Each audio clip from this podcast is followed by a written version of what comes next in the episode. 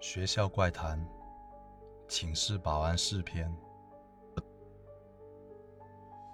九，如有学生在夜间带领寻找五人寝宿舍的同学前来，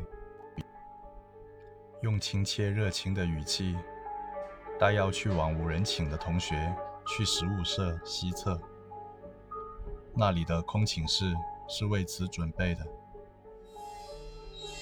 十。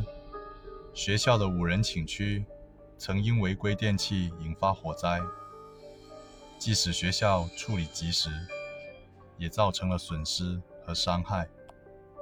请重点观察保安室的电表，注意各寝室的用电情况，发现可疑情况需要及时上报。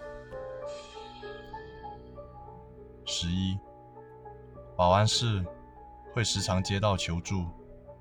但请务必警惕，在寝室大门关闭后，通过站在窗外敲打玻璃求助的同学。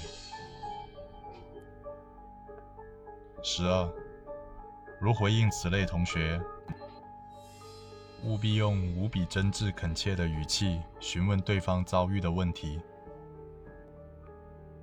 十三，寝室楼楼梯、走廊、电梯内均设有监控。请实时观察走廊内的动向，看到特殊画面需登记。十四，如果遇到无法解决的问题，请使用最后原则，在保护学生利益的同时，最大程度保证自己的安全。注意，每个保安床底的黑箱子都有学校为您配备解决麻烦的物品。但不可补充，请谨慎使用。校园生活充满幸福，学生的安全就是我们的原则。致敬。